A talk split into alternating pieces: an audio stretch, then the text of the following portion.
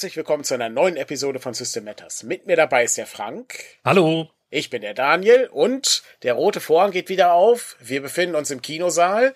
Heute haben wir eine neue Episode Spielfilm und zwar mit einem Film aus dem japanischen Kino und zwar genauer gesagt ist es Daimajin. Und dann gibt's noch einen wunderschönen deutschen Untertitel, der heißt Frankensteins Monster erwacht wirklich sehr merkwürdiger Untertitel, weil äh, es hat überhaupt nichts mit Frankenstein zu tun. Aber äh, du sagtest mir schon im Vorgespräch, du hast eine gewisse Expertise zu diesem Thema und kannst sagen, warum es Frankenstein heißt. Ja, ich habe ja den Film auch angeschleppt. Bin momentan so ein bisschen in, in so einem kleinen Kaiju-Fieber und guck mir lauter, lauter Kaiju-Filme an. Also für die, die das nicht kennen, das sind im Grunde diese Monsterfilme mit den mit Godzilla, Gamera, diese Riesenmonster. King Kong fällt auch so ein bisschen in diese Kaiju. Je nach Definition war das so der erste Film, aber eigentlich sind damit diese japanischen Filme gemeint, ne? Mit den Leuten, die in großen Gummikostümen durch Modelleisenbahnlandschaften laufen und alles kaputt hauen und das Ganze eingerahmt durch irgendwie so eine mehr oder weniger gute Science-Fiction-Handlung oder eine Kindergeschichte.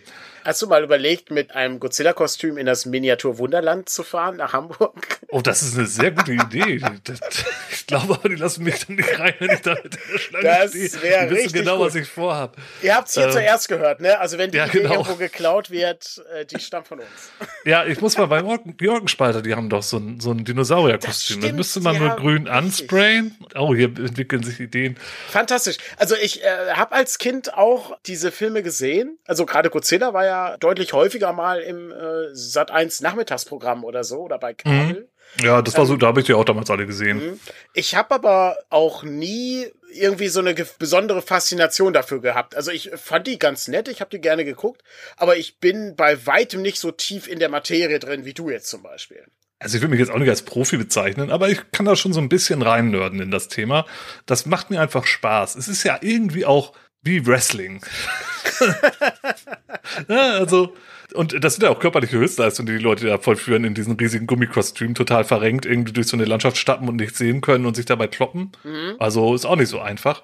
Trotzdem hat das immer auch so einen ganz großen Trash-Charme. Ich nerd jetzt so ein bisschen ab, wen das nicht interessiert, soll ein bisschen vorspulen, aber äh, wenn man sich die ersten Godzilla-Filme oder auch den ersten Gamera-Film anguckt, das sind schon richtig gute Filme. Also das ist halt auch irgendwo eine Traumabewältigung der Japaner mit dem ganzen Umgang von den Atomangriffen damals mhm. von den Amerikanern im Zweiten Weltkrieg. Und dementsprechend auch recht deutlich. Also auch gerade die japanische Fassung von, von Godzilla ist auch noch mal direkter als der spätere und eher bekanntere US-Schnitt. Da wird schon ziemlich viel Grausames gezeigt und das ist halt so eine Analogie, ne? Also der Godzilla als Naturgewalt oder als personifizierte Atombombe, wenn man so möchte. Und äh, das ist dann ja später irgendwie ziemlich abgegleitet. Also wenn man dann weiter guckt, dann wird das immer kindlicher und immer immer niedlicher und auch immer alberner und absurder. Wobei das auch zum Teil sehr witzig ist. Godzillas ne? also, Sohn oder was war das, glaube ich. Genau, da wird's dann mhm. richtig richtig schlimm. Und äh, Godzilla gegen King Kong war auch mit mehr oder weniger gutem Grund bei Schläferz. Also ähm, aber ich, ich habe das Spaß dran. Es ist halt mhm. halt auch irgendwie so ein bisschen Nostalgie, ganz klar. Aber es ist ja auch nicht so, als wenn die Sachen jetzt total ausgestorben sind. Ich meine, Godzilla-Filme und King Kong-Filme kommen ja immer noch raus. Ja, ja, klar. Und, und äh, ähm, der äh, war auch gar nicht so schlecht, der Skull Island-Film, wenn ich mich recht entsinne. Du gibt's auch Schwankungen, ne? Aber ich sage auch mal hier, äh, Pacific Rim ist ja im Grunde auch nichts anderes. So. Und mhm. äh, da, ja, da sind wir schon auf, auf einem ganz anderen Niveau unterwegs. Und äh, wie gesagt, gerade auch dann in den 80ern und in den 90ern sind auch einige richtig gute Filme da äh, erschienen in dem Bereich. Aber um mal auf diese Frankenstein-Nummer zu kommen. ja. Die Filme sind damals halt in den 60ern in Deutschland rausgekommen und einer der ersten Kaiju-Filme war nicht Godzilla, sondern Frankenstein, der Schrecken mit dem Affengesicht und die Fortsetzung Frankenstein Zweikampf der Giganten. Und bei den Filmen ist es wirklich so, und das denke ich mir jetzt nicht aus, die handeln davon, dass im Zweiten Weltkrieg Frankensteins Gehirn irgendwie nach Japan mit einem U-Boot überführt wird und ein verrückter Wissenschaftler dann anfängt, mit ihm Experimente zu machen, mit diesem, mit dem Gehirn von Frankensteins Monster, also nicht Frankenstein, sondern das Monster, ist wichtig, ist so wie ja, mit ja. Zelda und Link, ihr kennt das. Ja. Und ähm, er experimentiert halt mit diesem Gehirn und äh, züchtet irgendwie so einen neuen Frankenstein, der aber dann irgendwie auch titanisch groß wird und dann halt auch anfängt, Tokio auseinanderzunehmen. Und im zweiten Teil gibt's dann halt auch einen zweiten Frankenstein und die kloppen sich ein grüner und ein brauner und es ist, es ist ziemlich over the top und äh, ja, kam halt dann in Deutschland raus und war einer der ersten und war recht erfolgreich. Und dann hat man sich halt auch gedacht, ja gut, ähm, jetzt haben wir hier diese ganzen Godzilla-Filme, die wollen wir hier auch alle veröffentlichen. Aber Godzilla kennt ja kein Schwein. Also haben sie überall Frankenstein mit in den Namen reingepackt, weil das war ja schon im Grunde so ein Label. Ja, das, das war ja dann schon sowas wie eine Marke, ah, Markenzeichen. Sehr gut. Und dann wurde auch immer geguckt, dass irgendwo in den Filmen, in der Synchro mal irgendwie Frankenstein eingeflechtet wird. Oh, das sind Frankensteins Monster. Tauchen irgendwie so ein Haufen Riesenkrabben auf. Dann sind das auf einmal Frankensteins Monster. Ansonsten gar keinen Kontext, auch hat überhaupt nichts mit diesen anderen Frankenstein-Filmen, die ich eben erwähnte, mit zu tun. Ist halt dasselbe Filmstudio, ist alles von Toho damals. Aber in Deutschland, da, da hat sich auch kein Mensch drum geschert. Das war halt einfach ähm, auch Chronologie oder wie auch immer, alles völlig egal. Also die Monster wurden auch ständig umbenannt. Also auch gerne, dass Filme Godzilla im Titel hatten, aber gar kein Godzilla da drin vorkam. Völliger Irrsinn. Dasselbe hat man auch mit King Kong gemacht. Es gibt ein paar Filme, in denen King Kong auftaucht, aber es gab dann halt auch zum Beispiel King Kong, der Dämon aus dem Weltall. Und dort äh, äh ist der Charakter King Kong, ist im japanischen Original Jet Jaguar, ein anderer Android, der sich vergrößern kann und gegen außerirdische Riesenmonster kämpft. Aber der heißt dann einfach auf einmal King Kong. Und im Endeffekt war das ja auch, das waren ja immer diese Groschenkinos, da könnte der Ralf Sandfuchs jetzt wahrscheinlich ganz gut was von erzählen. Das war vor meiner Zeit, damals so in den, in den 70ern, diese Groschenkinos, wo halt die Kinder alle reingerannt sind und sich halt die ganzen Filme angeguckt haben. Und da war das halt egal, ob der jetzt King Kong, Daimajin oder Godzilla heißt oder Frankenstein. Ne? Und daher kommt das halt, dass da immer wieder so diese Frankenstein-Sachen auftauchen. Das ist nettes Nerdwissen, was man überhaupt nicht gebrauchen kann, aber ja, aber wenn du jetzt zufällig Jörg Buttgerei treffen würdest in der U-Bahn, dann äh, könntest du mit dem ein kurzes Gespräch führen. Ja, natürlich. Der Jörg Buttgerei, äh, also wer den nicht kennt, ja. das ist ja im Grunde die Koryphäe, was das angeht. Der hat auch ein, ja. ein tolles Buch geschrieben, ja, Japan, die Monsterinsel. Ich habe das hier auch gerade in der Hand. Das hat 400 noch was Seiten und behandelt alle möglichen Kaiju-Filme. Und äh, der macht auch tolle Audiokommentare und da lernt man halt sowas. Ich finde das ja super faszinierend. Ich äh, habe äh, so eine gewisse Ähnlichkeit, also gerade was die Titel betrifft, zu den Italo-Western, die im Grunde in so einen neuen Kontext immer gesetzt werden und allein der Titel schon so geil ist, dass man sagt, oh, da gehe ich mal eine 20 Pfennig mal Ja, das ist ja in Deutschland genauso gelaufen, dass halt äh, unglaublich viele mhm. Django-Filme mhm. erschienen sind oder Santana, die aber gar nichts mit Django zu tun hatten. Es gibt im Original, glaube ich, wirklich nur so drei wirklich Django-Filme, die im Original das auch einen Titel haben. Aber auf Deutsch gibt's mhm. ja alles. Und Satana mhm. genauso. Und ich könnte mir vorstellen, dass das damals halt auch ähnlich halt einfach scheißegal. Das ist halt ein Label, das verkauft sich. Wir nennen den Helden jetzt hier auch Django in der Synchro und schreiben das auf den Titel, auf das Kinoplakat, dann kommen die Leute schon. Frankensteins Weltraummonster greifen an. Frankensteins Monsterkampf im Weltall. Frankensteins Dämonen bedrohen die Welt. Frankensteins Weltraumbestien schlägt zu. Also das ist so ein paar, um so ein paar. Und das sind Gamera-Filme. Das ist fantastisch. Das äh, könnten auch alles DCC-Abenteuer sein. Also der, die Titel sind halt so gut.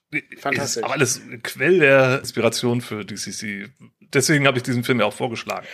Habe ich auch sofort bemerkt, als ich den gesehen habe. Also das ist so ein bisschen wie der Film mit den Bronzekriegern, den wir mal gesehen Stimmt. haben dachte ich auch sofort, ja, das, das passt irgendwie so. Vor allen Dingen, es ist auch so ungefähr so diese Zeit, ne? DCC versucht ja auch diese 70er Jahre so ein bisschen reinzubringen.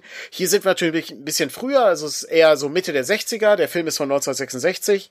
Aber trotzdem, so dieses Gefühl ist da irgendwie drin. Das, das passt ganz gut. Aber passt natürlich auch hervorragend zu den anderen Spielen, die man so im Fantasy gerne verorten möchte, wo es auch ein bisschen merkwürdiger sein darf. Das äh, ja. ist ja der Clou an der Sache. Wobei man hier jetzt bei Daimajin auch sagen muss, der, beziehungsweise die drei Filme, die es da gibt, die stechen schon heraus, die fallen so ein bisschen aus der Reihe. Alleine schon durch die Tatsache, dass sie halt nicht in der, in der Gegenwart, also der Gegenwart der 60er und 70er spielen, sondern halt im feudalen Japan aber halt auch, dass die Ernsthaftigkeit da doch etwas höher ist als jetzt bei diesen anderen Zeitgenossen, wo da halt mal so ein großes äh, Raumschiff auftaucht, das aussieht wie so aus Bienen gebaut oder so. Und, äh, ja, gibt's da viel zu entdecken, viel absurdes Zeug, aber ich würde mal behaupten, wer jetzt direkt abgeturnt ist, sollte doch vielleicht noch ein bisschen zuhören, weil das fällt bei Daimajin doch noch mal irgendwie anders aus. Also ich bin auch auf dein Fazit am Ende gespannt. Ich bin auch sehr gespannt, was du dazu sagst am Ende und was wir dann da endlich auch rausziehen innerhalb dieses Podcastes. Das ist schon ein etwas merkwürdiger Film und das Monster eben der, der Daimajin, der taucht auch gar nicht so häufig auf. Mhm. Der ist ja wirklich nur im letzten Drittel sozusagen da und das letzte, letzte Drittel stimmt auch nicht. Das sind die letzten 15 Minuten so ungefähr. Ja, 20, 15 Minuten, ja. Das fand ich auch ganz interessant, weil sonst ist das ja eher so, wenn wir das gerade mit dem Sindbad siebte Reise vergleichen, wo der Zyklop direkt am Anfang schon reinkommt, muss man hier sehr lange warten, bis das Monster auftaucht. Ja. Aber gut, genug der Vorrede. Lass uns mal in den Film einsteigen. Ich gebe mal kurz äh, wieder, worum es geht und so ein paar Eckdaten. Also, wie schon gesagt, der Film ist äh, aus dem Jahr 1966. Genauer gesagt ist er am 17. April 1966 in Japan uraufgeführt worden. Kam dann nach Deutschland, ebenfalls äh, 66. Wann genau, weiß ich leider nicht. Das konnte ich nicht herausfinden. Die Regie führte Kimoyoshi Yasuda und das Drehbuch stammt von Tetsuro Yoshida. Der Titel Daimajin kann so ganz grob mit großer Dämon übersetzt werden. Und dieser Film ist der erste einer Trilogie. Da hattest du ja gerade schon drauf äh, hingewiesen. Da gibt's noch zwei Folgefilme. Ja. Wollen wir kurz einmal drauf eingehen, was es damit auf sich hat? Weil die haben wir jetzt nicht gesehen. Die haben wir nicht gesehen. Ich habe die auch noch nicht gesehen. Stehen aber auf meiner To-Do-Liste. Ähm, was ich aber mhm. dazu rausgefunden habe, ist, also die Filme sind in keiner Reihenfolge und auch in keinem Zusammenhang so wirklich. Oh, okay. Ähm, alle spielen halt im feudalen Japan, aber immer in einem etwas anderen Szenario. Also es sind auch völlig andere mhm. Charaktere und aber immer ist dieser Daimajin irgendwie ein Kernelement. In einem von denen ist er auf einer Insel, in dem, den wir jetzt gesehen haben, in den Bergen. In einem von den Filmen spielt, glaube ich, irgendwie ein Bürgerkrieg eine Rolle, was in diesem hier jetzt zum Beispiel gar nicht der Fall ist. Und das sind halt auch unterschiedliche Regisseure und die wurden auch zeitgleich oder fast zeitgleich gedreht und sind in, mit wenigen Monaten Abstand halt auch dann erschienen immer dasselbe Thema, unterschiedlich angesetzt. Ich weiß nicht genau, war vielleicht auch ein bisschen eine Sparmaßnahme, dass man die Effekte dann halt alle zusammengedreht hat, aber ich glaube, das hat der Qualität jetzt keinen Abbruch getan. Ja, es ist äh, auf jeden Fall ganz interessant, wenn man die weiteren Filme dann sich nochmal anschaut, vielleicht kommen wir dazu nochmal, weil äh, ich fand den jetzt auch nicht schlecht, den Film. Kann ich schon mal ein kleines Fazit vorwegnehmen. Schon mal als Spoiler. genau, kleiner Spoiler.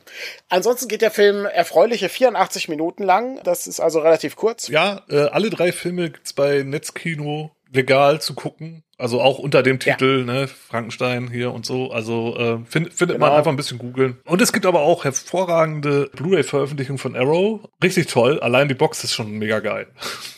Also, wer Geld ausgeben möchte, findet da auch Gelegenheit für. Sind Liebhaberstücke, muss ja, man klar. einfach so sagen. Na gut, dann fasse ich mal kurz zusammen, worum es überhaupt geht in dem Film. Und für alle Leute, die das Ganze noch gucken wollen, wir erklären jetzt wirklich wieder alles. Ne? Das heißt also, es gibt kein Geheimnis, was hier nicht gelüftet wird. Und üblicherweise gehen wir in dem Podcast zuerst durch, worum es überhaupt geht. Dann gucken wir uns die guten Szenen an, stellen Fragen währenddessen an den Film, die irgendwie offen bleiben im vierten Teil geht's dann um das Rollenspielerische und schließlich ziehen wir dann ein Fazit und geben nochmal Tipps, wo man den Film gucken kann. Aber das haben wir auch gerade schon ja, getan. Da waren wir ein bisschen schneller heute. Ja, das macht ja nichts. Das ist alles hier im Fluss. Insofern können wir hier auch ohne Probleme das mal nach vorne ziehen. Worum geht's bei Daima Jin? Im Grunde ist die Geschichte recht einfach oder sehr verwickelt, je nachdem, wie man das betrachten möchte. Ich äh, halte mich aber mal an die einfache Fassung und da kann man das auf relativ wenige Personen runterbrechen und eben auch auf wenige Handlungsstränge. Wir sind also im mittelalterlichen Japan, also ne, vermutlich mal die, äh, ne, die Zeit der Shogune und äh, haben da ein äh, kleines äh, Problem. Wir haben einen gutmütigen Herrscher namens Hanapusa, der von seinem Vasallen, Gehilfen Odate gestürzt wird. Das war jemand, den der Herrscher aufgenommen hat äh, und ihn irgendeinem guten Posten gegeben hat, aber offensichtlich war Odate damit nicht mehr zufrieden und stürzt dann den Herrscher. Der Herrscher hat zwei Kinder, einmal Prinz Tadafumi und äh, die Prinzessin Kozasa. Und die werden während dieses Umsturzes von dem Samurai Kogenta gerettet und die verstecken sich im Berg. Und in diesem Berg befindet sich der titelgebende Daimajin, der Kriegsgott, der sich da in einer Statue manifestiert hat oder so. Dann ist das im Film so ein bisschen unklar, das blieb mir bis zum Schluss nicht ganz erklärt, ob jetzt ein Dämon von einem Berggott eingeschlossen wurde oder ob das der Berggott ist oder ein Dämon, das weiß ich nicht genau. Aber es gibt jedenfalls diese Statue und das ist der Majin, der Kriegsgott. Jetzt gibt's einen Handlungssprung. Zehn Jahre später geht's dann weiter. Die ähm, Kinder sind erwachsen geworden. Die haben sich alle bei einer Priesterin im Berg versteckt. Und jetzt geht's darum, dass Odate im Grunde sein Reich ausgedehnt hat und er alle Leute versklavt hat. Und man muss jetzt irgendwie dagegen angehen. Das kann man ja nicht mehr zusehen, wie die Leute da irgendwie geknechtet werden. Jetzt geht's darum, dass eben Kogenta und Tadafumi eine Rebellion starten wollen. Das geht schief und die beiden werden gefangen genommen. Daraufhin sagt die Priesterin zu Odate, dem Fürst, lasst sie frei, sonst wird der Gott Margin Rache nehmen und das wird ganz schrecklich werden. Aber Odate verlacht die Priesterin, lässt sie umbringen und das Schicksal nimmt seinen Lauf. Denn die Statue erwacht, läuft in die Festung rein, vernichtet alles Mögliche und kann am Ende nur durch das Bitten von Kosasa, der Prinzessin, aufgehalten werden. Und damit endet dann auch der Film.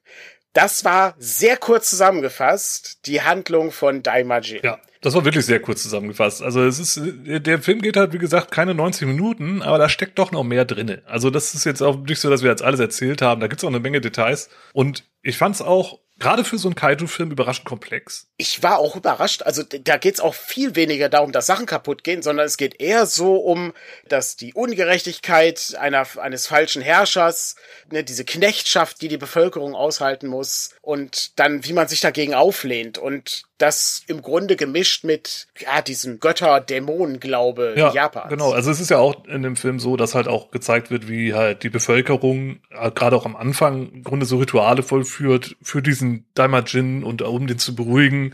Und ähm, da fällt halt viel von diesen ja, japanischen Glauben, ja, mit den Mikami, Naturgeister und so. Das, das ist ja auch alles auf jeden Fall ein Thema auch der böse Fürst Odate, der versucht das ja auch dann zu unterdrücken. Ne? Also der verbietet das, dass dieses Ritual vollführt wird und dieser Glaube im Grunde ausgelebt wird, zwingt die Bevölkerung da, sich, dass die die Burg für ihn bauen, die er da, oder diese Festung, die er da haben will. Und das wird auch sehr deutlich gezeigt, wie die da äh, ausgepeitscht und gequält und Steine schleppen und umgebracht werden. Er stellt ja auch noch eine, eine fiese Falle, hast du jetzt gar nicht erwähnt, aber ist auch so eine Sache. Also es ist wirklich ein fieser Typ mhm. und hat mich schon, also ich will jetzt nicht diesen Vergleich anstellen, das ist vielleicht ein bisschen, bisschen hochgegriffen, aber ich würde einfach mal sagen, dass, dass die Macher des Films sich schon von Kurosawa inspiriert haben. Ja, ich habe interessanterweise vorher sowohl die verbotene Festung gesehen, als auch die sieben Samurai und Joe. Oh, das ist ja ein toller Zufall. Hast du aber richtig gut geguckt. Tatsächlich. Ich hatte auch schon überlegt, ob wir uns mal die verbotene Festung vielleicht mhm. äh, vornehmen oder die sieben Samurai. Das Problem ist immer an sehr guten Filmen, dass man da ganz wenig nur rausziehen kann an, aus rollenspielerischer Sicht. Aber ja, das ist so ein bisschen, erkennt man das, aber Kurosawa ist natürlich deutlich besser in dem, was er Das meinte ich halt, ne, mit dem Vergleich. Also ja. wir reden hier von ja, einem ja. ganz anderen Niveau, aber es ist definitiv irgendwie so diese Inspiration da und, und diese, diese Themen, die man da halt auch wiederfindet mit dem feudalen Japan und ist schon dieselbe Themen, die da aufgegriffen werden. Das stimmt. Es ist auch wirklich reich an interessanten Szenen, muss ich sagen. Und ich äh, würde einfach mal starten mit einer guten Szene, die mir gefallen mhm. hat innerhalb des Films. Und da können wir auch ganz am Anfang schon bleiben, denn ich finde den Start wirklich toll. Also wir haben Nacht in einem Gebirge, wir haben einen Wolf, der irgendwo in der Ferne heult, Nebel wabert durch die Landschaft, irgendwo steht ein altes Haus, in dem noch Licht brennt. Das ist wie so ein Hammer-Horrorfilm. Ja, stimmt, so ein so bisschen. So startet der Film. Ist sofort irgendwie Atmosphäre da und dann kommt so ein lautes Bam und das Haus erzittert und die Leute da drin haben irgendwie Angst. Man hört Schritte und dann ist natürlich sofort Zeit, um mit einem Expositionsdialog zu starten, den ich mir aufgeschrieben habe. Oha, Zitate, jetzt geht's los. Glaubst du wirklich, dass das Daimajin ist? Ich glaube, er versucht aus seinem Gefängnis im Berg auszubrechen. Ist das etwa der Geist, der im Gebirge eingeschlossen ist und vor dem alle solche Angst haben? Und da ist dann im Grunde das Setting gesetzt, ja? Niemand würde so reden. Die Natürlichkeit der Dialoge wurde völlig ab absurdum geführt, aber das Publikum ist dann sozusagen auch drin und weiß, worum es geht.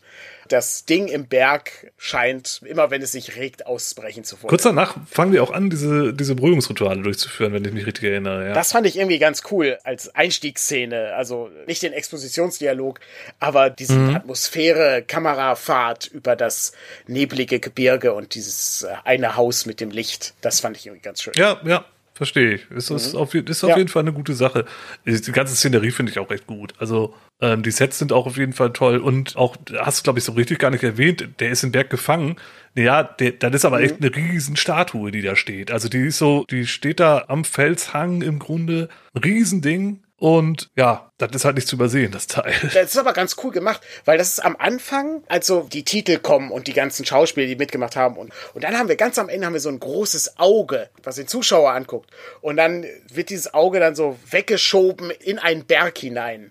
Und das soll dann irgendwie diesen Daimajin darstellen. Und bis man diese Statue sieht, vergeht auch noch einige Zeit. Das dauert noch ein bisschen. Ja, stimmt. Und dann, dann ist das ganz cool, weil die, die kommen dann so, so langsam vom Berg rauf, sehen dann an einem Wasser Wasserfall diese gigantische Statue. Das ist wirklich, also ganz toll gemacht. Das ist ein ganz besonderer Moment. Das, äh, auch eine Szene, die ich mir im Grunde aufgeschrieben habe, die ich jetzt eigentlich nennen wollte. Also da, wo sie halt im Grunde da in die Berge kommen, da ist ja auch dann diese Priesterin und äh, die beiden Kinder und äh, der Samurai.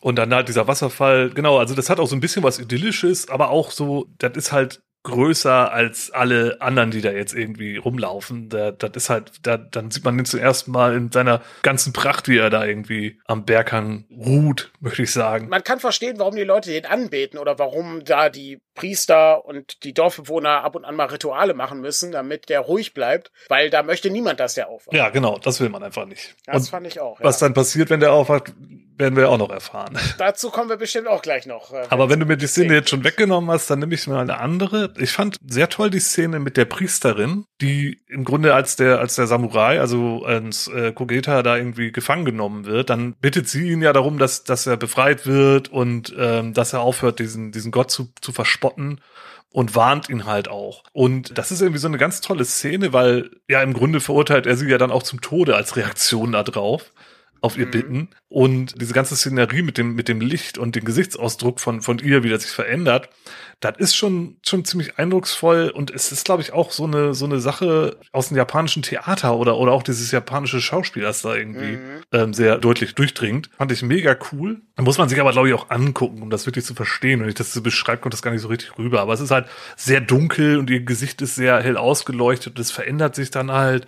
Mhm. Und diese ganze Situation, wie sie halt ihn warnt und dann am Ende ihm im Grunde auch verflucht und äh, ihm sagt, ja, du wirst schon sehen, was du davon hast. Das ist schon eine tolle Szene. Und er erschießt sie dann auch noch mit einem Gewehr. Er benutzt noch nicht mal die klassische Waffe von einem Samurai, das Schwert, ne, sondern er erschießt sie dann auch noch. Ja, genau. Was er auch im Grunde wahrscheinlich auch irgendwie eine Symbolik hat. Also ich gehe mal davon aus, dass er die alten Wege dann auch hinter sich lässt, auch nicht mehr an diesen Gott glaubt, der da eingeschlossen sein soll. Im Gegensatz zu einigen von seinen Leuten, die sind da nicht so ganz sicher, ob das eine kluge Idee ist. Ja, das stimmt. Die zögern immer mal wieder und machen sich auch ein bisschen Sorge. Das, das kommt auch ganz gut durch. Aber er ist ja wirklich, ähm, am Ende schreckt er ja auch nicht davor zurück, den Daima Jin im Grunde ja zu zerstören oder ja. ja das, ist, das, ist die beste Szene. Die, können, die müssen. Ja, dann kannst du die ja direkt machen. Nein, nein, ich habe noch eine vorher. Die ist auch mit einer kleinen Frage verbunden. Und zwar, bevor das Ganze losgeht. Wir sind jetzt schon, wenn diese Szene kommt, wo die Priesterin ermordet wird, dann sind wir schon über die Hälfte des Films ungefähr. Da vergeht schon viel Zeit. Wir haben eine relativ lange Zeit vorher, bevor dieser zehn Jahre Sprung kommt, wo es um die Kinder geht und um die Flucht und den Aufstand des Odate, also des Usurpators, der eben den Fürsten absetzen will und so mit seinen Getreuen. Aber es gibt natürlich noch Getreue von dem echten Fürst, die eben die Kinder auch in Sicherheit bringen müssen. Und die sind dann gefangen in einem, äh, in einem Stall oder in so einem Schuppen und der wird ausgeräuchert. Und dann müssen die gegen die Leute kämpfen, die dann draußen sind und äh, ne, gegen die Feinde des Fürsten sozusagen. Und gelingt denen aber die Flucht und dann wird aber vereinbart, dass man sich in zehn Jahren dann hier an diesem Ort nochmal treffen soll, wenn man überlebt hat. Mhm. Und ich fand die Szene eigentlich ganz cool. Ich musste aber kurz darauf nachdenken, ob es nicht klüger gewesen wäre, einen anderen Ort auszuwählen, wenn man sich in zehn Jahren nochmal trifft. Weil es kann ja sein, dass der Fürst dann immer noch herrscht. Ja, es ist ja im Grunde auch das Zentrum dieses Reiches, das nicht näher benannt ist. Wir treffen uns hier in zehn Jahren wieder, also als sich ihre Wege dann trennen in, in der Hauptstadt. Das ist schon irgendwie nicht so eine schlaue ja. Idee, das stimmt. Ist, aber ich, die Idee machte ich halt, das ist so ein bisschen wie bei der Drachenlanze. Da fängt ja der Roman auch an, wo sich die ganzen Helden dann nach, äh, weiß nicht, irgendwie zehn Jahren oder so wieder mhm, treffen mm, ja, in dem stimmt. Gasthaus. Das habe ich auch fürs Rollenspiel aufgelistet, mhm. das, da kommen wir dann gleich nochmal zu. Aber die Frage, warum die sich nicht einen besseren Ort, die hätten sie auch sagen können, wir treffen uns beim Daimajin oder so. Ja, ähm, ja, oder am Wasserfall genau, oder was auch immer. Wäre halt wär ein bisschen klüger gewesen. Aber vielleicht geht da auch ein bisschen was in der Synchronisation verloren. Das kann auch sein. Ja, aber andererseits ist es ja auch so, dass zehn Jahre später ja dann der Kogeta dann loszieht und die beiden Kinder alleine lässt, um halt zu schauen, was denn da Sache ist und sich da zu treffen. Das stimmt. Um dann halt von den Bösen halt gefangen genommen zu werden und dann eine Falle zu stellen. Also ich sag mal, in, innerhalb dieser Geschichte macht das schon Sinn, auch wenn das irgendwie an sich dann mehr Mittel zum Zweck ist, würde ich mal behaupten. Eine Sache, auf die ich noch hinweisen würde, wäre halt die Musik. Die Musik fand ich gut, weil zum einen ist es halt schon, das sind japanische Instrumente und japanische Melodien, aber nicht wirklich aufdringlich, nicht over the top, aber stellenweise dann doch schon mal bombastisch, gerade wenn dann der Daimajin erwacht und der Berg donnert mhm. und so Dann, dann kommt auch nochmal gut Bombast durch. Müssen wir mal gucken, ob man den irgendwie kriegt. Könnte ich mir gut vorstellen, wer halt gern Musik einsetzt im Rollenspiel und mal was sucht, was nicht jeder kennt, da könnte man mal reinhören, wenn man das findet. Ich glaube, das kann man auch gut in, in einer Standard-Fantasy mal mhm. rausholen.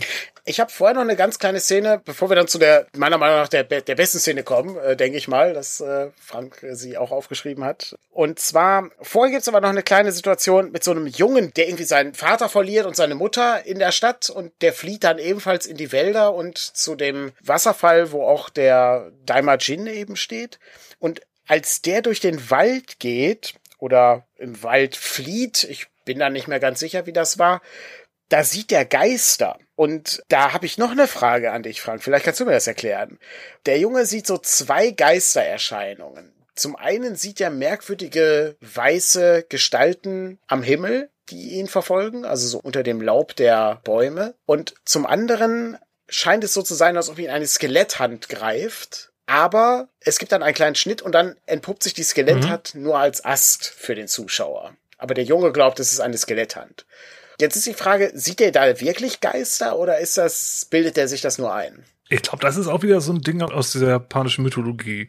Kami, Naturgeistern. Das ist ja, äh, ich, ich bin da kein Profi drinne, aber als ich, ich habe auch Legend of the Five Rings gespielt, da ist das auch mhm. Thema. Ich könnte mir vorstellen, dass das wirklich einen sehr direkten Bezug darauf hat. Also, dass Geister in der Natur halt sind. Das ist halt irgendwie so der, also korrigiert mich in den Kommentaren, wenn ich hier jetzt totalen Blödsinn erzähle, aber im Grunde sind in allen Teilen der Natur irgendwie Geister drin. Sei es äh, ein Baum, sei es ein Stein, sei es ein Wasserfall. Und die sind alle immer auch unterschiedlich. Und dementsprechend könnte ich mir halt auch gerade vorstellen, dass halt dieser Ast, der dann halt wie eine Stat hat, wirklich so eine Erscheinung halt da an der Stelle ist und da halt auch dann, ja, entweder ihm Gutes oder Böses mhm. will. Ja, sehr gut. Das klingt auf jeden Fall sehr plausibel und deckt sich mit meinem Wissen, was ich aus äh, Shihiros Reise ins Zauberland und Prinzessin Mononoke mir angeeignet habe. Ja, wir sind äh, totale Profis, was da in Japanologie angeht, weil wir haben irgendwie fünf Animes gesehen und einen Kaiju-Film. Ich, äh, ich wollte noch darauf hinweisen, dass ich eine Detektiv Conan-Folge äh, gesehen habe, beziehungsweise ein, äh, eine Episode aus dem Manga gelesen habe, in dem es einen Mord auf dem Set eines beliebten Kaiju-Films gibt.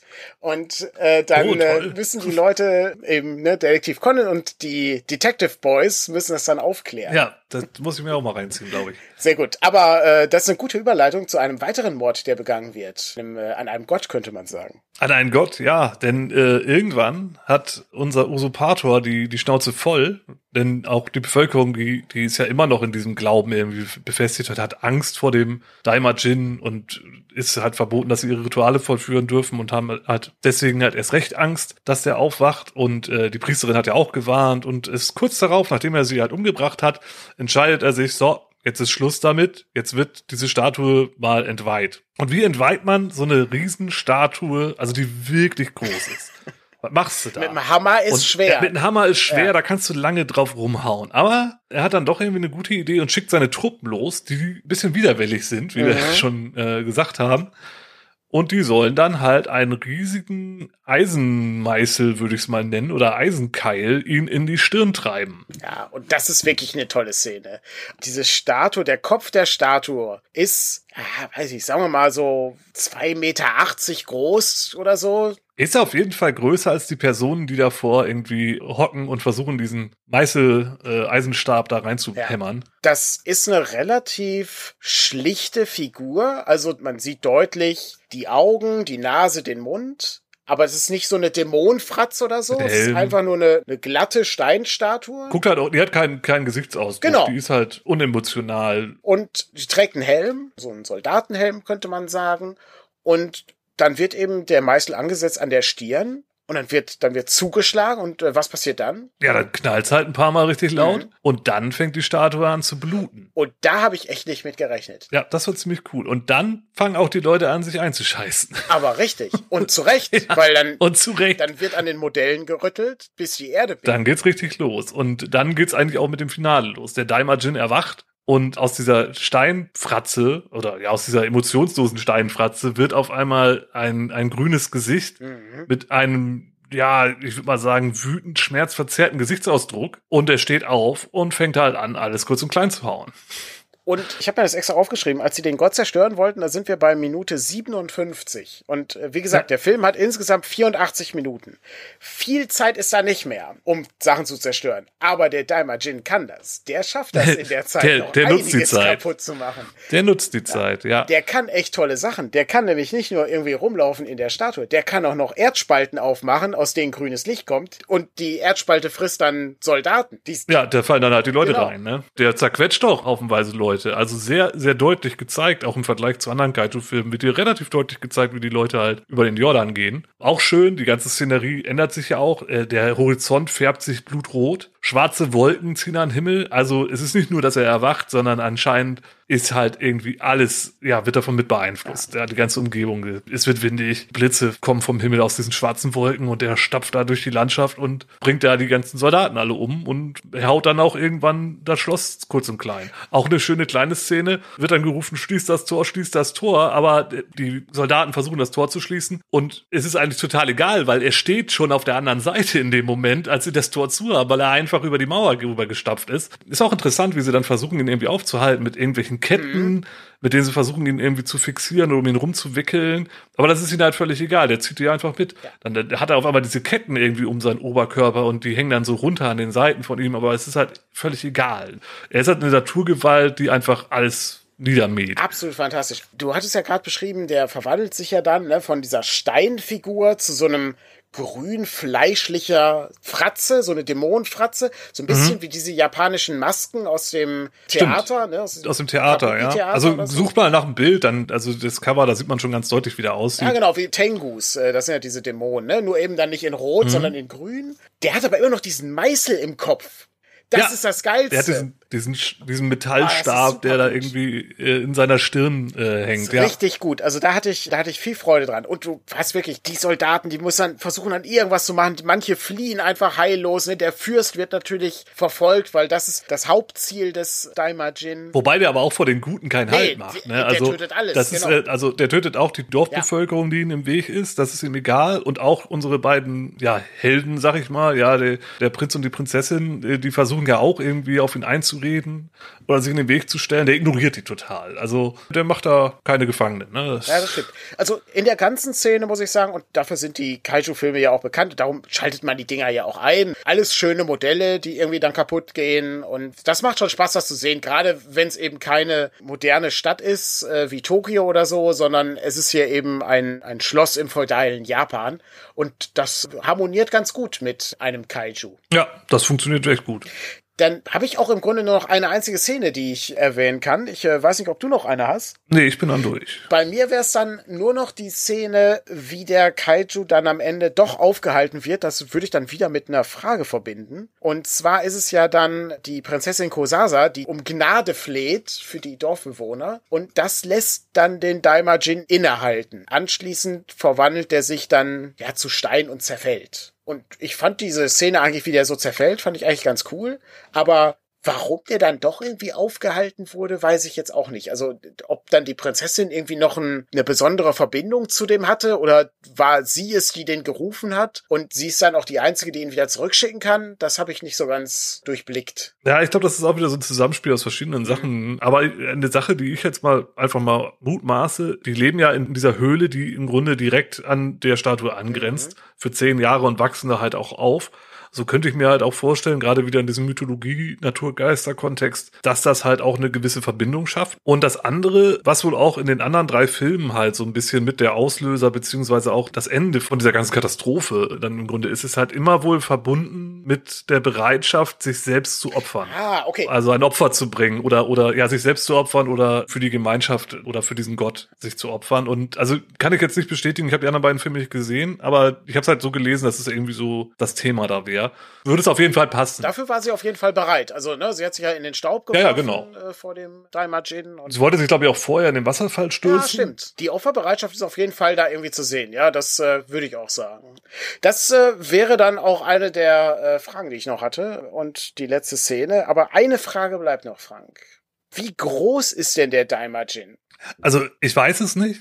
Aber ich bin mir ziemlich sicher, dass wir die Antwort im Internet finden.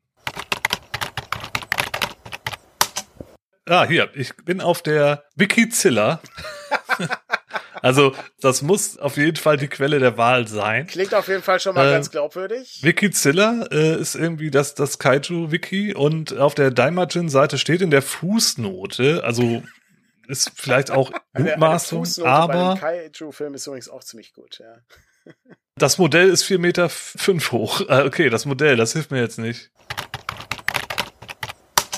Ah, ja. Also die Gojipedia.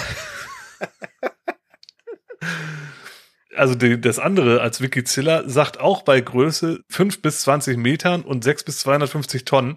Ich mutmaße, es hat damit zu tun, dass es mehrere Filme gibt und es gab wohl, glaube ich, auch Remakes. Das soll zumindest für mich reichen. 5 bis 15 Meter ergibt irgendwie Sinn. Wie gesagt, ich hatte den Eindruck, dass sich auch die Größe im Laufe des Films so ein bisschen ab und an mal verändert. Das ist auch normal für Kaiju-Filme. Das ist immer so nach, nach Bedarf. Genau, wie es gerade irgendwie notwendig ist. Ne? Wenn er den bösen Fürsten mit dem Meißel ans Kreuz schlägt, dann passt das gerade so. Und wenn er irgendwie über die Festungsmauern steigen muss, dann reicht das auch. Und da sind wir auch schon wieder im Rollenspielkontext. Guter Punkt, äh, gute Überleitung. Denn da sollte man eigentlich auch immer das machen, was gerade notwendig ist oder passt. Das wäre schon der erste Tipp, äh, den man aus diesem Film rauszieht. Ja, das ist natürlich der erste ja. Tipp. Also die Größe des Monsters, gerade bei sehr großen Monstern, sollte eigentlich dem Bedarf ja. entsprechen. Soll die Faust des Riesen durch das Fenster durchpassen, dann passt sie halt da durch. Auch wenn das von den Größenverhältnissen vielleicht nicht unbedingt passt, weil er vorher irgendwie noch so hoch war wie der Kirchturm oder so. Und dann, also Realismusangaben bei fantastischen Kreaturen wie Drachen, Kaijus, Riesen und was weiß ich, was es sonst noch an Monstern gibt,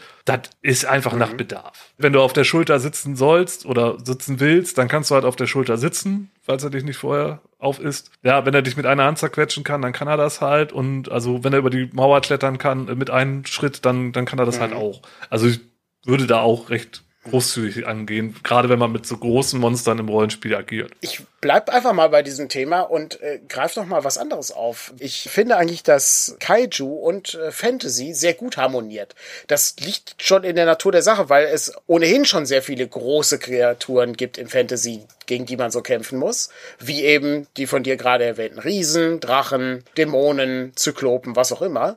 Und das harmoniert eigentlich ganz gut. Also das muss nicht immer die äh, eben moderne Tokio-Straßenschlucht sein. Das kann auch einfach mal ja eine Festung in äh, Kyoto sein, die angegriffen wird oder so. Ja, klar. Also das, das Setting da an der Stelle ja sowieso, dadurch, dass es ja im Mittelalter spielt, bietet sich das ja für so ein Fantasy-Rollenspiel sowieso ganz gut an, sich daran irgendwie so ein bisschen zu orientieren. Das ist ja auch ein Thema. Ich meine, da gibt's ja auch diverse Fantasy-Japano-Rollenspiele, die irgendwie halt im feudalen Japan irgendwie spielen oder diese Themen halt aufgreifen. Haben wir ja schon ein paar genannt. Gerade wenn man jetzt sagt, okay, ich habe jetzt eh eine Fantasy-Welt, die halt irgendwie ein bisschen, also nicht negativ ausgelegt, Gonzo sagen, ja. So, wo halt auch mal irgendwie ein bisschen was Schrägeres auftauchen kann und nicht immer nur alles Herr der Ringe ist. Das kann man ja genauso gut auch in einem, in einem DCC-Setting machen. Ja, vor allen Dingen kann es auch einfach ganz typisches europäisches Mittelalter-Setting sein, wo aber eine riesen Kreatur kommt, die äh, irgendwie problematisch ist. Das funktioniert ja auch gut, genau. weil das, äh, das könnte ohne Probleme könnte es auch der Koloss von Rhodos sein, der plötzlich anfängt äh, lebendig zu werden, ne? Oder äh, gab es irgendwie Talos als Riesenkreatur, äh, mhm. als Automat oder so. Ich erinnere mich. Ja, und Riesen hast du ja auch in der nordischen Mythologie. Also, mehr, also das kannst du ja überall irgendwo mhm. wiederfinden. Harmoniert gut. Also Riesenkreaturen, ne? Kaiju und Fantasy äh, gehen Hand in Hand. Und wer halt da mal irgendwas in der Praxis sehen will und keinen Bock auf Godzillas äh, Sohn hat oder so, oder, oder Godzilla gegen King Kong, was ich habe da unheimlich Spaß dran, aber wer sagt, nee, ich möchte auch ein bisschen was Ernsteres sehen, der ist hier, glaube ich, ganz gut bedient. Ja, und es funktioniert eigentlich ganz schön in 84 Minuten. Also genau, ist ja kurz und knackig. Man bekommt so eine kleine Samurai-Rebellion-Geschichte und äh, anschließend noch ein Riesenmonster. Eine Sache im Rollspielkontext, die ich jetzt noch irgendwie anmerken möchte oder ganz interessant fand, ist halt der Dungeon als Wohnort von sowohl jetzt in diesem Fall ja auch nicht als Wohnort von irgendwelchen Monstern, sondern das ist ja der Ort, wo sich halt äh, im Grunde ja die Kinder und der Samurai und die Priesterin halt zurückziehen und verstecken. Das Ganze dann noch vielleicht irgendwie hier konkret in einem Gebiet, das halt auch irgendwie tabu ist, wo halt keiner hingeht, außer man will halt den Daimajin Opfer bringen oder diese Rituale vollführen, aber ansonsten geht da halt keiner hin. Also auch in gewisser Weise geschützt und halt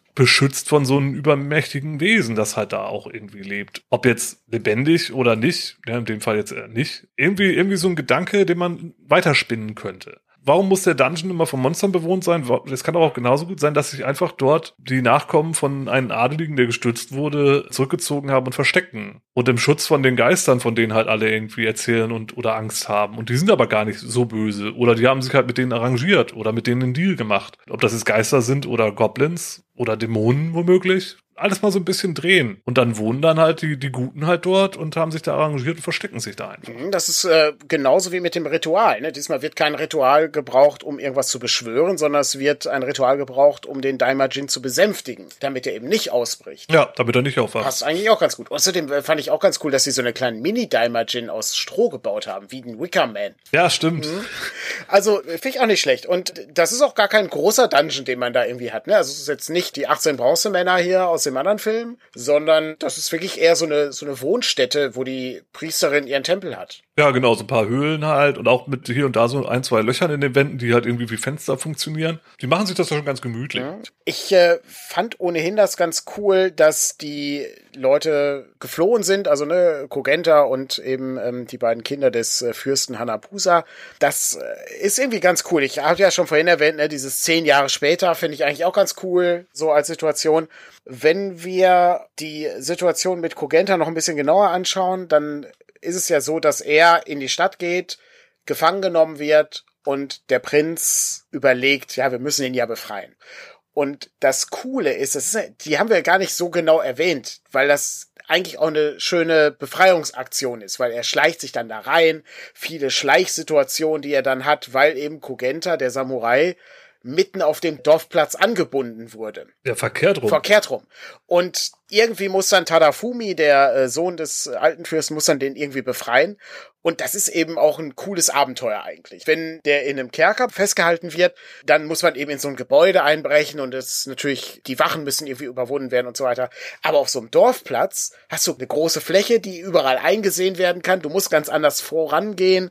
Du musst ganz anders überlegen, wie du das machst. Und dann gibt's ja auch noch so einen kleinen Twist am Ende. Das ist nämlich gar nicht Kogenta, der da festgehalten wird, sondern das war irgendeiner der Arbeiter, der da festgehalten wurde. Ja, war im Grunde dann eine Falle, ne? Aber das stimmt. Auf der einen Seite hast du halt den Bösewicht, der halt sein Opfer öffentlich zur Schau stellt, verkehrt rum aufgehangen, um halt auch ein Exempel zu statuieren, aber das gleichzeitig auch, auch als Falle nutzt. Auf der anderen Seite hast du halt dann ein interessantes Szenario für so eine Befreiungsmission. Also da kann man sich ja beliebig dran bedienen irgendwie, um da mal was in der eigenen Abenteuer zu verwursten. Und auch eine Menge schöne Eindrücke, ne? Er ist ja auch da über die Dächer anklettern und so. Und, und am Ende dann die große Offenbarung und das große Haha, jetzt haben wir dich. Mhm, ja. ja. gut, ob man das dann macht, sei dahingestellt, aber. Nee, vielleicht nicht unbedingt, wenn der Verräter kommt. Verräter wird nicht so gern gesehen von der Spielgruppe, ja.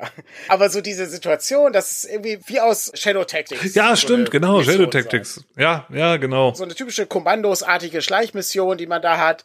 Das ist ganz cool mit irgendwie verschiedenen Höhenebenen, ne? Also er kriegt irgendwie unter dem Wagen durch oder sieht dann irgendwie oben die Wachen rumlaufen, einer steht auf dem Turm und so. Das ist ganz cool. Das müsste man nochmal genauer analysieren, was man da so rauszieht. Aber so ganz grob schöne kleine Mission, die man da irgendwie als Spielleitung den Spielern geben kann. Genau. Ich hatte noch zwei Sachen auf meiner Liste und zwar habe ich noch mal eine Frage und äh, vorher noch eine Situation, die ich ganz nett finde. Der Film startet nämlich eigentlich ganz gut und der startet so, wie man eigentlich auch in eine Kampagne gut starten kann. Wir haben einmal das Problem, es gibt diesen Daimajin und der befindet sich im Berg. Wie gesagt, das ist im Film irgendwie nicht so ganz klar, ob der Berggott den Daimajin festhält oder ob der Daimajin der Berggott ist. Das habe ich nicht so ganz durchblickt. Jedenfalls haben wir diese Situation, die Welt des Übernatürlichen auf der einen Seite, auf der anderen Seite, wir haben den guten Fürst Hanabusa mit seinen beiden Kindern und der wird eben angegriffen und gestürzt. Das heißt also, wir haben eine Veränderung des Status quo.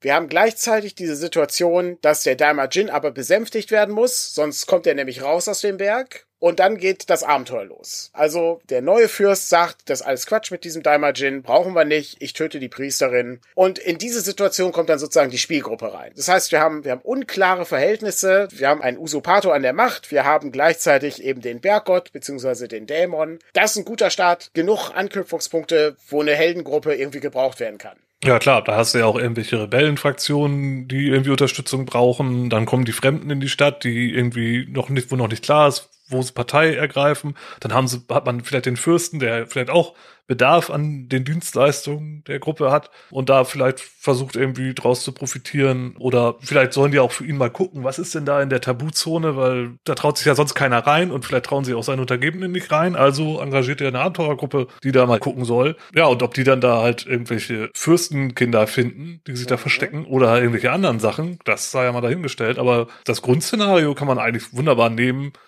Instabilität, viel ja. Mythologie, auch so ein bisschen so dieses Fortschrittsthema. Ja, die haben ja auch schon diese Schusswaffen da und der Fürst ist ja auch eher so da auf, in der Richtung fokussiert, die Traditionen hinten liegen zu lassen, die ganze Mythologie hinten liegen zu lassen und jetzt sollen wir hier alle mal schön mit anpacken, damit ich hier eine geile Festung stehen habe. Also hier soll ein bisschen mehr Infrastruktur aufgebaut werden. Fortschritt, Fortschritt, Fortschritt, ja. Und so eine Gruppe kann da schön sich in dieser Sandbox einfach austoben und dann so, so einen Ungewissheitsfaktor halt reinbringen. Ne? Das ist genau, genau das, das Ding. Diese Veränderung des Status quo. Der alte Fürst ist weg. Es gibt einen neuen Fürsten. Der macht neue Dinge. Es gibt überall Veränderungen. Das sind Situationen, wo im Grunde Abenteurer Chancen wittern können. Da kannst du jetzt Entscheidungen treffen, weil es eben alles nicht fest ist. Wenn du König Artus seit 80 Jahren an der Macht hast, dann gibt's da nicht ganz so viel Veränderung. Ja, also natürlich gibt's da Veränderungen, aber das Gesamtgefüge ist sozusagen gesetzt. Aber wenn König Artus von Mordred in den Krieg verwickelt wird, und danach geht die Kampagne los. Dann ist das was anderes. Oder eben, wenn König Artus das Schwert aus dem Stein zieht und die Macht bekommt und erstmal mhm. alles befrieden muss und diese Idee von Rittertum irgendwie reinbringt, ne, dann ist das was anderes. Und das ist halt immer nicht schlecht. Das ist auch bei Romanen so, ne? Es ist immer, weiß ich, wenn man dann irgendwie guckt, der Pate oder so, ne, dann äh, wir haben halt eine, eine Machtstruktur und die wird erschüttert von außen und dann müssen Entscheidungen getroffen werden. Das ist halt immer cool. Das sind immer gute Abenteueraufhänger und äh, gute Starts in eine Geschichte. Und halt bietet auch viele Möglichkeiten, in welche Richtung sich so eine Gruppe halt entwickeln kann, ne? Ob sie jetzt hingeht zu den bösen Fürsten und sagt, ja, wir sind auf die Kohle aus, wir hinterfragen hinterfragen den seine Motivation gar nicht so groß und machen halt einfach die Aufgaben. Oder sie sagen, naja, das ist hier eine Gelegenheit, um den selber zu stürzen und dann ja selber mal das Sagen zu haben vielleicht, weil der noch eine relativ instabile äh, Machtposition hat und wir mit den Rebellen vielleicht zusammenarbeiten und am Ende dann selber profitieren. Oder wir versuchen halt die alten Herrscher wieder an die Macht zu bringen und da wieder den alten Status quo herzustellen, weil uns die Leute so leid tun. Genau, als Ergebnis offene Ausgangslage. Ja, ist ein super Ding. Ist genug da, mit dem man spielen kann. Eine, eine Riesenbedrohung. Ja, dazu dann noch, Bedrohung. genau, eine Riesenbedrohung, irgendwie eine, ja, eine mythologische ja. Bedrohung, sagen wir mal, ne? Also du hast halt mehrere Parteien, mindestens drei, und ja. dann wirfst du einfach die Gruppe mal rein und schaust, was ja, passiert. Das ist ziemlich gut, ja.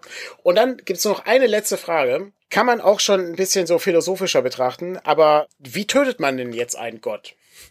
Oder einen Dämon? Der Meißel hat ja offensichtlich nicht geholfen. Nee, der hatte gar nicht geholfen. Der wurde am Ende auch dann eher als Waffe und eingesetzt. Das ist schon ziemlich cool, wenn man drüber nachdenkt, wenn dann die Abenteuergruppe eben da steht. Ich stelle mir das eben so vor, so ein, so ein typisches DCC-Abenteuer, weil da muss ja nicht irgendwie bis Stufe 20 warten, bis du einem Gott begegnest. Das passiert ja schon auf Stufe 1. Und dann hast du eben diese Situation, okay, wir sind jetzt sehr einfache Leute und wir müssen eine 15 Meter hohe Götterfigur töten. Wie machen wir das? Muss ich den erst sterblich machen? Muss ich einen besonderen Gegenstand haben, um den zu töten. Ja, genau, den wunden Punkt finden. Wie bei Shadow of the Colossus. Ja, ja, genau. Oder so seine Achillesferse. Ja. Oder gibt es vielleicht irgendwas anderes? Ist der durch Musik beeinflussbar? Oder durch Magie? Oder durch andere Wesen? Durch Natur? Äh, hat er Angst vor Wasser oder Feuer? Gibt es irgendein Element, was man einsetzen kann? Und da muss ich direkt mal auf Jeff Ryans äh, zurückgreifen, weil jetzt könnte man sich ja fragen, ja toll, dann stelle ich ja jetzt so ein Riesenmonster hin, so ein gottgleiches, und dann habe ich meine Stufe 1 Abenteuergruppe und die müssen jetzt diese eine Lösung, die ich mir als Spielleitung ausgedacht habe, jetzt umsetzen und darauf kommen. Nee, denkt dir gar keine Lösung aus. Stell einfach das Monster hin und guck, was die Spielgruppe macht. Die werden sich schon was überlegen. Und das ist halt das, wo ich jetzt Jeff Ryans meine. Mach dir um die mhm. Lösung des Problems keine Gedanken, das macht die Spielgruppe schon genug. Und dann geh einfach mit. Mach's dir nicht zu einfach, aber alles, was sie sich überlegen an Plänen, sollte potenziell funktionieren, wenn sie sich nicht dumm einstellen und ein bisschen Würfelglück haben. Du kannst es einfach hervorragend machen. Spielgruppe am Hof des bösen Fürsten.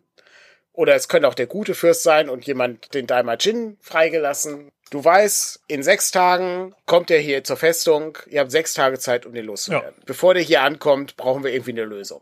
Natürlich braucht man noch ein bisschen was drumherum. Ne? Dann gibt's irgendwo so eine alte Kräuterhexe, die was weiß. Und dann gibt's irgendwie einen Schrein oder irgendwelche anderen Wesenheiten, die da rumlaufen. Alte Aufzeichnungen, Artefakte und so weiter. Natürlich. Aber es gibt nicht die eine Lösung, die gefunden werden muss. Sondern es gibt einen Haufen Kram und die Spielgruppe fängt an, damit rumzuspielen und damit zu interagieren und sich irgendwelche Sachen auszudenken und dann einfach machen, einfach mitgehen. Die klassische griechische Lösung wäre natürlich, den Kopf einer Medusa zu finden und dann. Äh, ja, super Ding. Ja, dann, dann sucht ihr erstmal eine Medusa und besiegt die, ne? Und dann, wenn das, wenn das funktioniert, dann, ja, geil. Ja, ganz cool. Also man merkt schon, da kann man auch äh, aus äh, 84 Minuten kann man relativ viel rausziehen. Das ist ja meistens so, dass wir hier relativ lange über die Sachen sprechen. Und ich äh, fand das eigentlich sehr gut. Also ich, äh, auch mein, mein Fazit zu dem Ganzen ist, ich bin doch recht angetan gewesen. Äh, wurden denn deine Erwartungen erfüllt an den Kaiju? Ja, definitiv. Es wurde im Grunde auch, ähm, ich, ich bin ja einiges gewohnt. Ja, ich, habe ich hab so, also zumindest aus der Showa-Ära, also aus den 60ern, 70ern, habe ich alle Godzilla-Filme gesehen und die Hälfte aller Gamera-Filme, das ist aber richtig ein Kampf, weil das sind dann irgendwann auch totale Kinderfilme, ganz schlimm. Da guckt man eigentlich nur noch wegen dem Monstergekloppe. Dementsprechend sind halt auch die Handlungsbögen meist sehr, sehr einfach und primitiv. Die sind wirklich primitiv zum, zum Großteil. Mhm. Und hier hat man halt wirklich ein Gegenteil. Es ist echt super, super schade, dass es nur bei diesen drei Filmen lieben ist und das nicht dann noch weiterging in der Richtung und sich dann halt die Kaiju-Filme eher in diese kindliche Richtung entwickelt haben. Aber ich bin dafür umso, umso mehr froh darüber, dass es noch zwei andere Filme gibt, die eine ähnliche Kerbe schlagen. Also die werde ich mir definitiv auch noch angucken. Das sind nämlich wirklich willkommene Ausnahmen aus den üblichen Einheitsbrei. Wie gesagt, ich empfehle definitiv den ersten Godzilla und den ersten Gamera. Das sind sehr düstere Science-Fiction Katastrophenfilme. Danach wird's dann halt sehr geschmacksabhängig, sag ich mal ja, mir gefällt's. Aber äh, manchmal muss ich mich auch durchkämpfen, wenn dann halt der kleine dicke Junge anfängt, irgendwie mit Gamera zu singen, dass er der Freund aller Kinder ist und so. Wenn dann die zwei Kinder mit dem U-Boot irgendwie rumfahren und naja, egal. Guckt euch lieber die Daimajin-Filme an, die ich, also ich bin mir ziemlich sicher, dass die anderen beiden in der ähnlichen Qualität sind. Es wäre ziemlich cool, wenn jetzt in äh, dem zweiten Film schon irgendwie Kinder mit dem Daimajin zusammen singen müssen und äh, ja gut, dann ja, dann läutert mich. da tut's mir echt leid. Ja aber insgesamt muss ich auch sagen, also ich, ich fand das eigentlich ganz unterhaltsam, kann man gut gucken. Ich bin jetzt nicht der Riesen-Kaiju-Fan, aber ich äh, finde gerade für, für ein bisschen ungewöhnlichere Fantasy-Settings lässt sich das gut machen. Oder auch natürlich für ja, Science-Fiction-Setting oder so, ne? Das funktioniert auch richtig gut. Dann würde ich sagen, wünschen wir allen viel Spaß mit Frankensteins Monster erwacht und vielen weiteren Frankenstein-Monstern. Vielen Dank fürs Zuhören und dann hören wir uns beim nächsten Mal wieder mit einem neuen Film aus genau. dem Spielfilm. Also bis dann. Ciao.